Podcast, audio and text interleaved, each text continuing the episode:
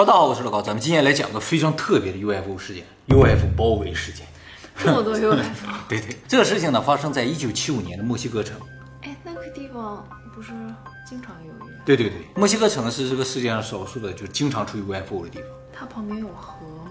它有没有核设施不好说，但是它 UFO 也总从一个固定的地方出来。一会儿我会提到。一九七五年五月三号这一天啊，有一个叫做卡洛斯·德罗斯桑托斯的飞行员，驾驶着一个小型飞机，从墨西哥一个叫拉萨罗卡德纳斯的机场呢起飞，返回墨西哥城。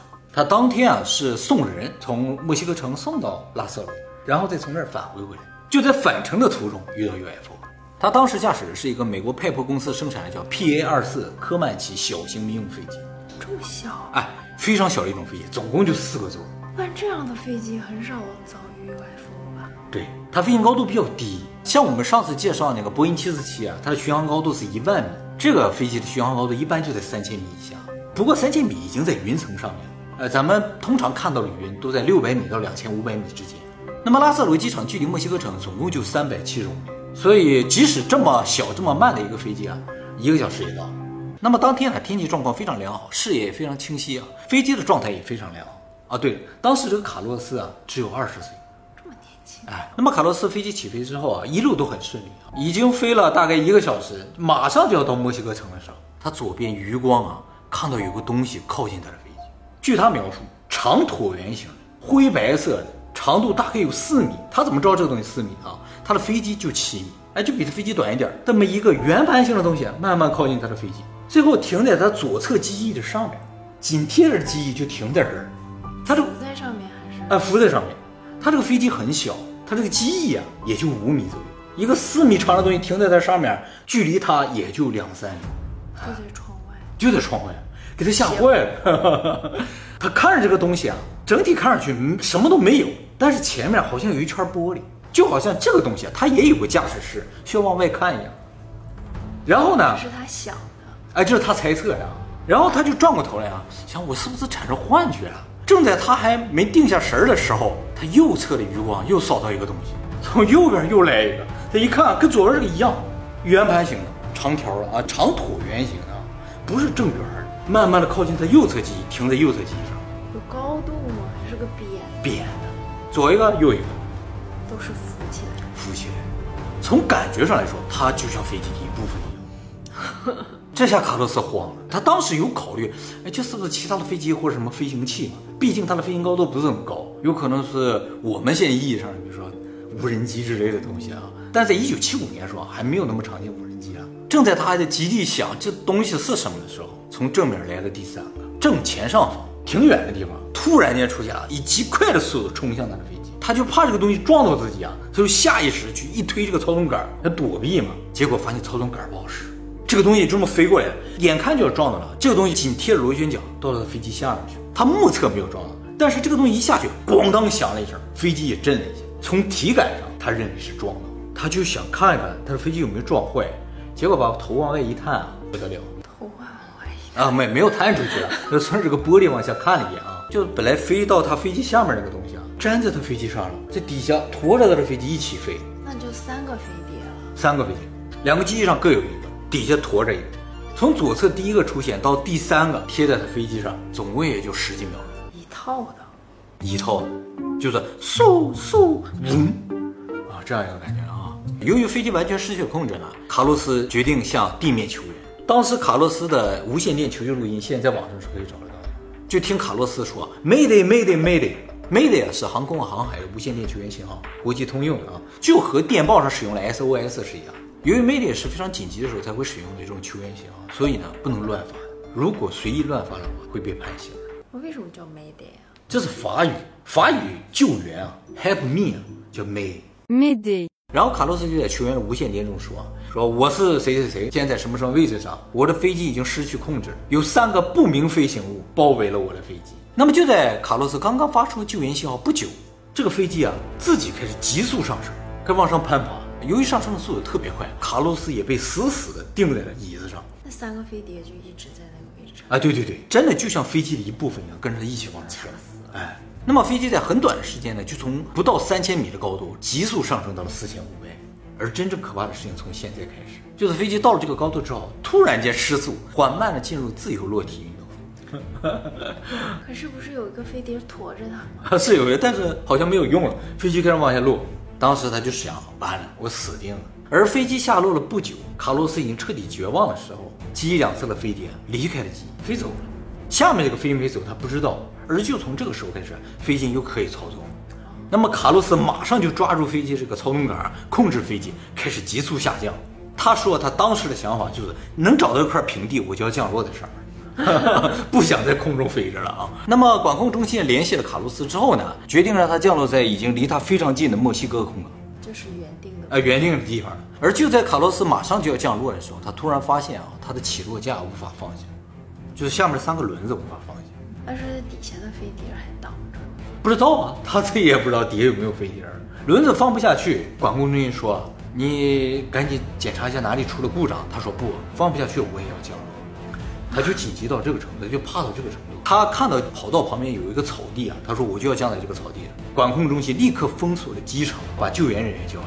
而就当飞机马上就要降在草地上了，起落架自己又降下来啊，最终他是平稳降落在草地上。这个飞机降落到草地上开始滑行啊，不断减速。这个飞机还没有完全停下来的时候，这卡洛斯就从飞机上跳下来逃跑了，拼命的跑往救援人员。你想他有多害怕？飞机上只有他一个人，就他一个人，这是他的臆想吗？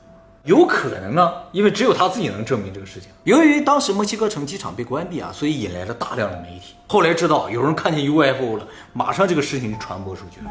那么卡洛斯被地面人员营救之后呢，立刻就被墨西哥的航空事故调查局的人带走进行调查。首先呢，就是检查他的身体状况啊，因为他的描述啊过于玄幻，所以他们怀疑他有可能是看到了幻想那调度中心从雷达上有没有看到不明飞行物呀？啊，其实是有的，这是后来发现，啊，就是营救的时候还不知道，就跟他说啊有飞碟有飞碟什么？马上给抓起来，你这个疯子，他送去检查去了。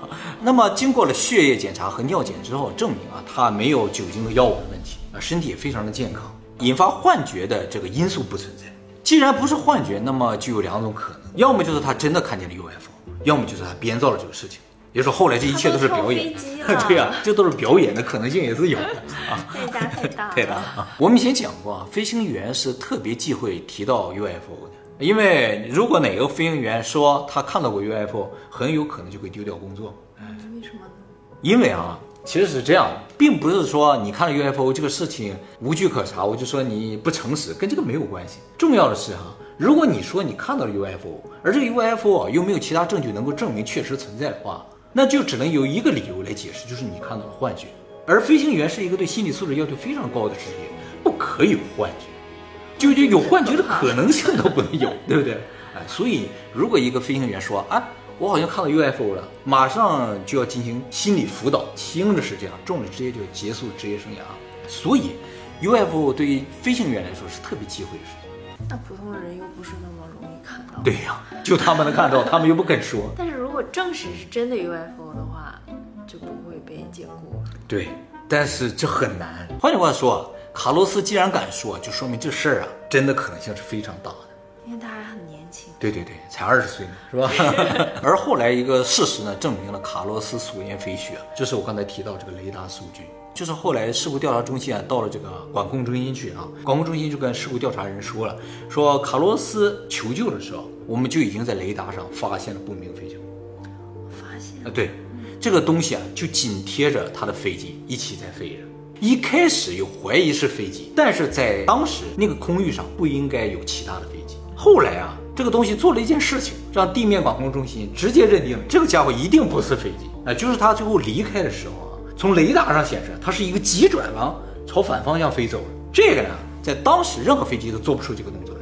太华丽了。不是华丽的问题，是反物理法则，就是正常的空气动力学，不管什么学的，它就不能这么动。所以这个雷达数据基本上证明了，这一定是一个非人类科技的产物了那它就不会被解雇了。啊！它事实上也没有被解雇。其实啊，当时算是运气了，就是雷达为什么那么那么清晰的捕捉到这个东西啊？就是因为它离机场很近，哎，周围雷达很多，都拍到了这个东西，各个角度都看到了。啊不过雷达上拍到了这个东西是一个，哦，不是三个。不是三个，是一个。那飞走也是一起飞走的，来也是一起来哎，上次那个幺六二八事件不是也是好几个，但是只拍到一个。对，不知道 UFO 为什么都有这个特性啊？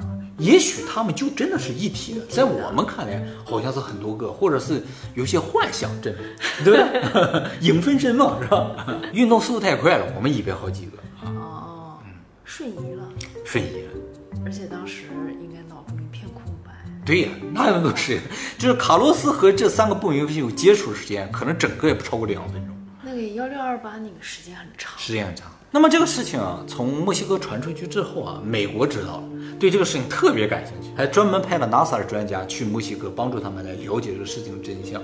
其实美国特别担心这是什么高科技武器，就是秘密研究，说我美国都不知道这技术了，你都有了，啊，所以想了解一下啊。那么美国专家拿到了这个雷达数据和卡洛斯的证言之后呢，经过分析啊，认为这绝对不是当今世界上的任何科技可以实现的一种飞行。就是承认它是 UFO。嗯，间接承认这个就是标准的 UFO。哎，那上次幺六二八事件他就封口啊，不让说。对，幺六二八他封口了，而且飞机上好几个人都看到了。对，这个美国没有封口，但是啊，有一伙人封口了。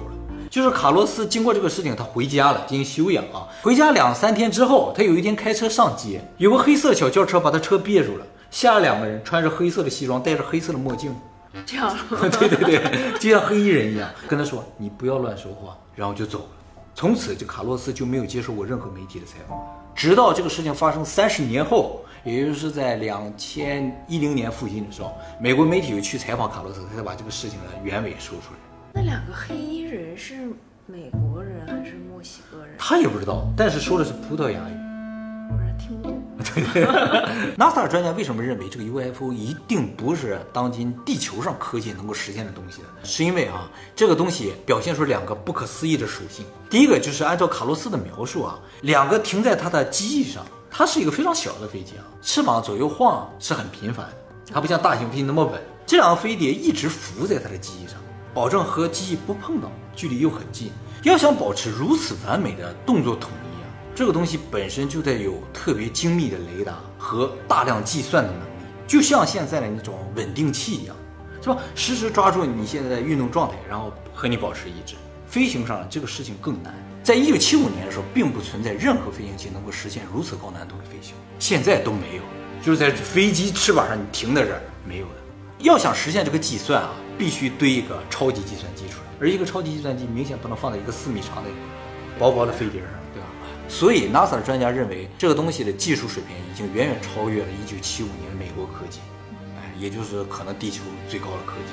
还有一个呢，就是这个东西在雷达数据上表现出了反物理法则的运动方式，哎，反物理法则的东西咱们是造不出来的。那么这三个东西究竟是什么，到现在还是不知道了。但是1975年就已经很牛了。它这算最直接、最近的接触吗？哦，这算是近两三米，对，很近啊。但是即使很近嘛，这可能也只属于一类接触啊。就像这种和 UFO 还有外星人接触，总共分为九类。一类是最低等的，一类是最低等，九类是最牛的，这属于一类啊。现在人类九类的接触吗？没有没有，现在人类可能最高也就到三类。三类是什么？三类就是能够完全清楚的看到这个 UFO 外星人。他清楚看见这个飞行吗？他看的其实没有很清楚，因为按照他的描述，只是一个碟形灰白色，上面有块玻璃之类。幺六二八事件那个人有很清楚的长时间的观察到那个飞行物。对，但是很黑，也只是看到，不是说了吗，在那转，但是究竟什么样子也没有看得很清。二类是什么呀？二类就是有物证。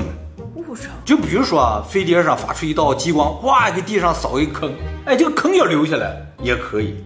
或者这个飞碟靠近你的时候啊，直接造成你身体的灼伤，或者造成你身体的什么核反应啊，这就物证了嘛，这属于二类。有吗？有这种？有啊，有啊。哎有。四类是什么？四类就是被外星人劫持拉去做实验的，这是四类，这属于四类。不经常有人说这样的吗？他被外星人劫走了，但是没法证明。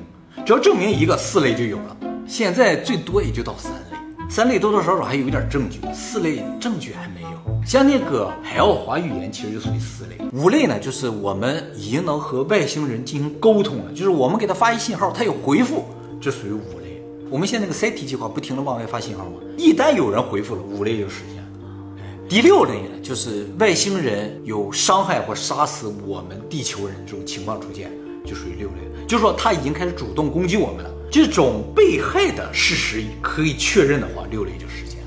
七类呢，就是我们和外星人有结合，甚至有生出孩子的这种，叫七类。这才七类，这是七类那九类是什么？听我讲啊，八类就是外星人已经开始大规模攻击地球了，地球人已经知道外星人的存在，并且他已经开始攻击地球了。哦是敌对的。啊，这是八类，九类就是外星人的存在已经成为常识，人人都知道，公认的事实，而且我们和外星人已经达成了共识，和平发展，共同生活在这个宇宙里。只是不同的物种。哎，对对对，就是八类，我们之间还有隔阂，对吧？还有敌意，就是我不了解你，你不了解我，有可能打仗。九类就是大家很熟了，可是到了第八类，它都已经攻击我们了，还会有九类不不？不，不是说一定按这个顺序来，有可能直接到九九类。类。哎，就他一下出来了，地球人你们好，拥抱吧，就直接九类了。可现在还没有什么地球人呃受到外星人攻击的这样的案例，其实有人说他们受到攻击了，但是有没有致死啊？啊，没有没有受伤啊什么之类的。现在还大部分集中在前三类了，绝大多数是一类接触，就是看到是看到了，但是不是很清楚，那拍到飞碟什么的呢？也行，也算一类啊。也算一类。但是啊，然后幺六二八也是一类，幺六二八也是一类，就两三米也是一类一百米、两百米也是一类。但是啊，清晰度还是有一定要求的，太远了完全看不清，那就是几类都不是。就是网上发那些图片、对对对都不是。对，像墨西哥军方曾经拍到过一次不明飞行物，十一个跟着军方的飞机，这个现在没有办法归类，为什么？因为哈，它这十一个不明飞行物确实是军方官方发表的，说有十一个不明飞行物跟在我们飞机后面还拍到，后来发现啊，这十一个亮点跟墨西哥的火力发电厂的十一个烟囱位置是一样的，它没有动吗？没有动，远远的这么跟着，你怎么跑在这个？远远的。害怕，就感觉远处有十一个点儿。啊，后来觉得有可能是这十一个烟囱喷出来的火光，但是现在不能够完全证实。墨西哥军方也没有出来解释，就说这究竟是烟囱还是确实是不明飞行物。但是当初发表不明飞行物是军方对，有这个可能，就是官方故意发表一个很容易看出去是假的，说它不明飞行物，以证明说啊，大部分发现不明飞行物都是假的。可是墨西哥城那个地方就是很多，对很多人都拍到过。没错，其实墨西哥最多发现不明飞行物啊，一个火山是吧？对对对，波波卡特佩特火山，就总有人能看见这个火山口附近啊有不明飞行物，有不明飞行物就是就进去了，有人就是就出来了，还有人在边上飞呢。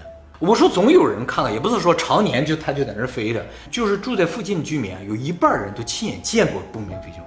后来啊，墨西哥好多媒体就在这附近架设了摄像头，就常年就拍着这，啊，像定格动画一样拍着，结果所有媒体都拍到，各自都拍到了。啊比如说这，他就嗖就进到火山里边去了，这明显不是流星，也不是陨石他。们进去干嘛？墨西哥老百姓说啊，有可能就是说，因为火山和地下是连通的，就是这个不明飞行物它可能耐住岩浆，就是顺着岩浆下去到地下城去了。还有一派认为啊，就是说岩浆里边都是热能量，飞碟也要补充能量，所以进去的时候补充能量，然后又飞走了。只能去活火山呀。对，这个啊也是一个很神的地方啊。日本的这个富士山也有拍到不明飞行物，但是没有它多，它是个活火山。为什么这个活火山总能拍到不明飞行物？是因为它随时有可能爆发，而这个火山特别的大，它被称作叫墨西哥的富士山啊。它一旦爆发，有可能影响到全球，就它的火山会喷出来威之后，力那么大吗？对，喷出来了之后呢，弥漫到大气之中，遮蔽了整个地球的可能性都是有。所以外星人啊，可能就怕它爆发，就经常到里边去看一看。他们是好人啊。啊，有可能是好人。所以墨西哥这个还不是在河的附近，在火山。明确知道的就是它在火山附近。呃，墨西哥有没有河，我们也不知道啊。由于它是个活火山嘛，所以一般人不能靠近。要不早就上火山口里去看看，里边有没有个门呐、有个什么的，是吧？说不定里边嘣儿有个门儿。而这个火山恰巧就在卡洛斯遇到不明飞行物那个地方附近，所以也有人认为啊，卡洛斯遇到了不明飞行物，就是从这火山出来。那为什么去夹着它呀？对呀、目的不明啊，说明他们有可能并不会，就是不是敌人。你看他跟我们开玩笑嘛，举高高扔下去，有点可怕。这个玩笑开的有点大。我想听那个第四类的，有只有有有专门作品给大家讲解的啊。